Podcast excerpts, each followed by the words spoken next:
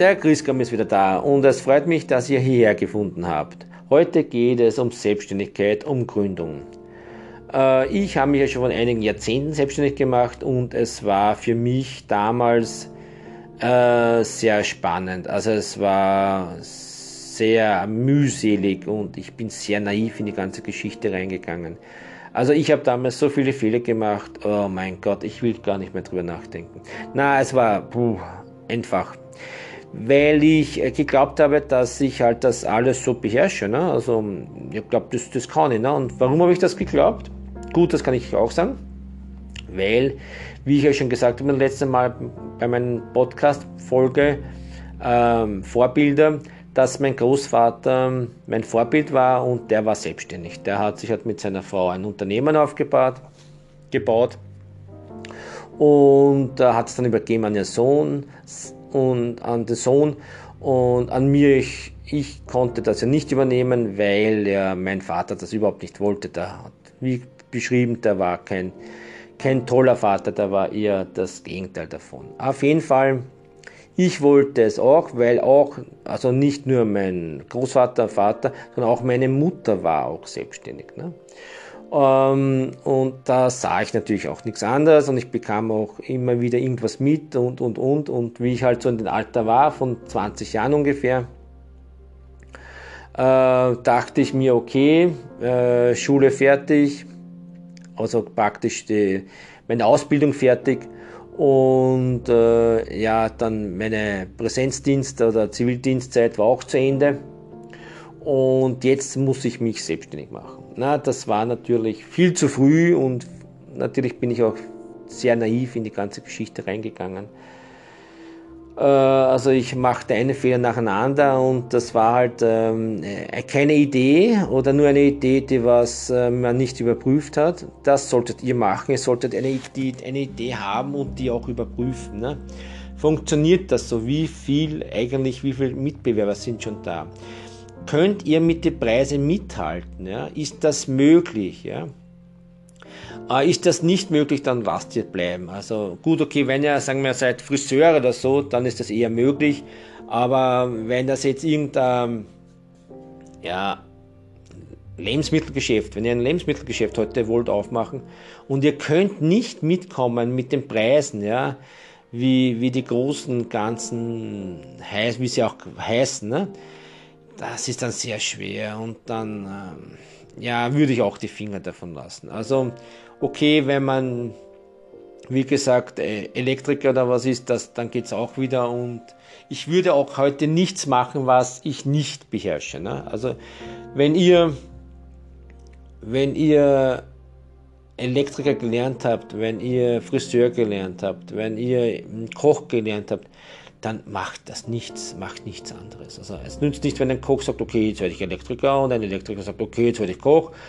Äh, ich möchte mir ein Restaurant aufbauen. Ne? Der Elektriker baut sich dann das, das, das, das, das Restaurant auf und dann macht er Schnitzel aus der DK Backel.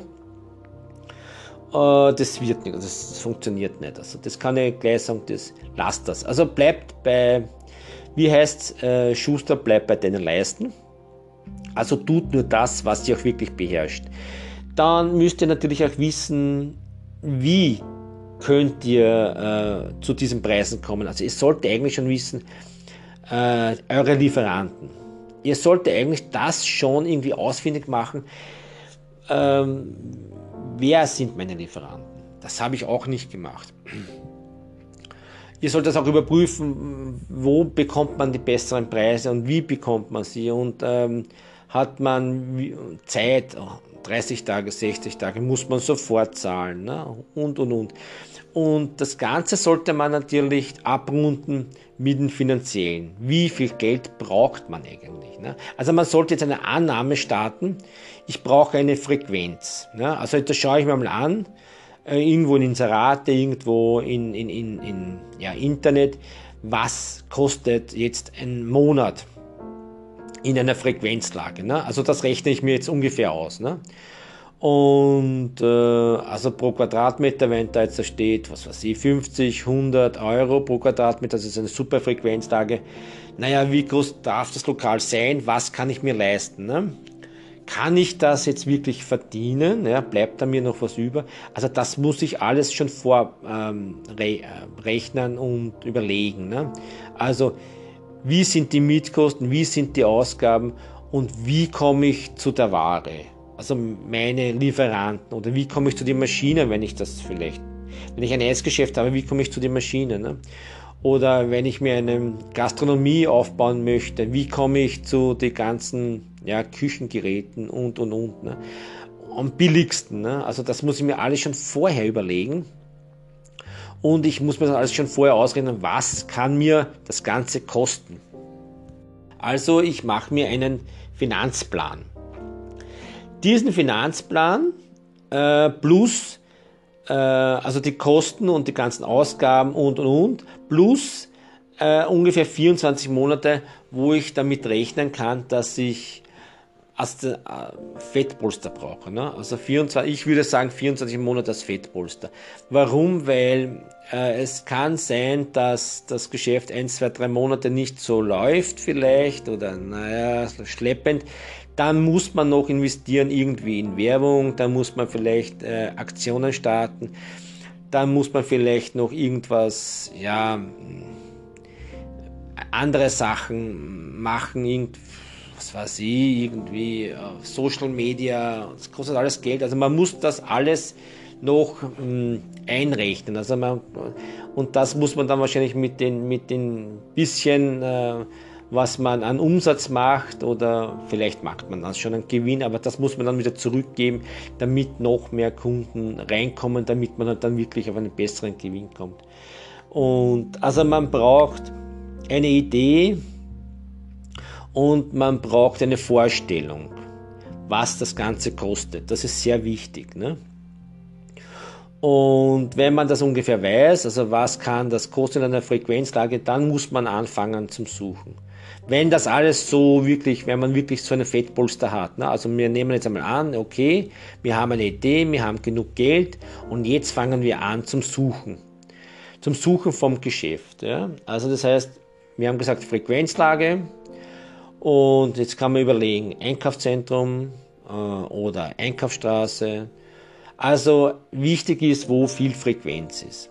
Was macht man dann? Man stellt sich dann dorthin auf die Einkaufsstraße oder Einkaufszentrum oder wo auch immer, wo man halt glaubt, dass dort ein, also dass man halt vielleicht äh, ein, dort ein, ein Geschäft gesehen hat, einen Shop gesehen hat und dann kontrolliert man, gehen viele Leute vorbei. Man kann das natürlich auch zählen, man kann auch zählen, wie viele mit den Taschen vorbeigehen, also mit Einkaufstaschen voll. Äh, oder wenn man halt ein Eisgeschäft hat, wie viel mit Eistüten vorbeigehen, wenn dort schon, wenn dort schon ein Eismann, ein Eisgeschäft dort ist. Ne? Also man sollte das irgendwie kontrollieren, ob es wirklich möglich ist, dass Leute auch noch in dein Geschäft kommen können. Ne? Also das, das, wär, das sind diese Sachen. Sollte man das äh, jetzt überprüft haben, was ich gesagt habe, dann müsste man mit dem, äh, sagen wir, wenn man so einen Shop gefunden hat, dann muss man halt mit dem Hausanwalt also, oder mit einem Hauseigentümer reden. Haus, na, also mit den Shop-Eigentümer, sagen wir so. Ne?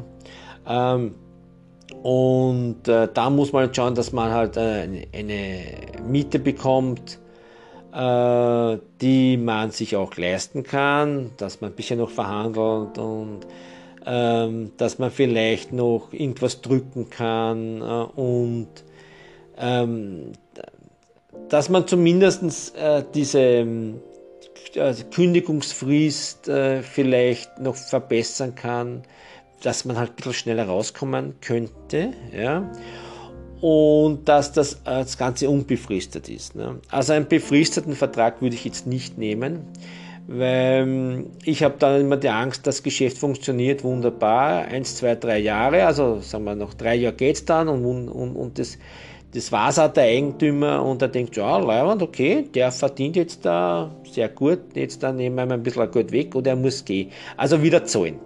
Ähm, genau so ist es, ne? weil ein gutes Geschäft, wo es funktioniert, wo man sich zwei, drei Jahre aufgebaut hat, wird man nicht sagen, ja okay, jetzt dann muss ich 200 Euro mehr zahlen, na, dann gehe ich lieber. Nein, wird man nicht tun, ne? das ist einfach so, man wird bleiben.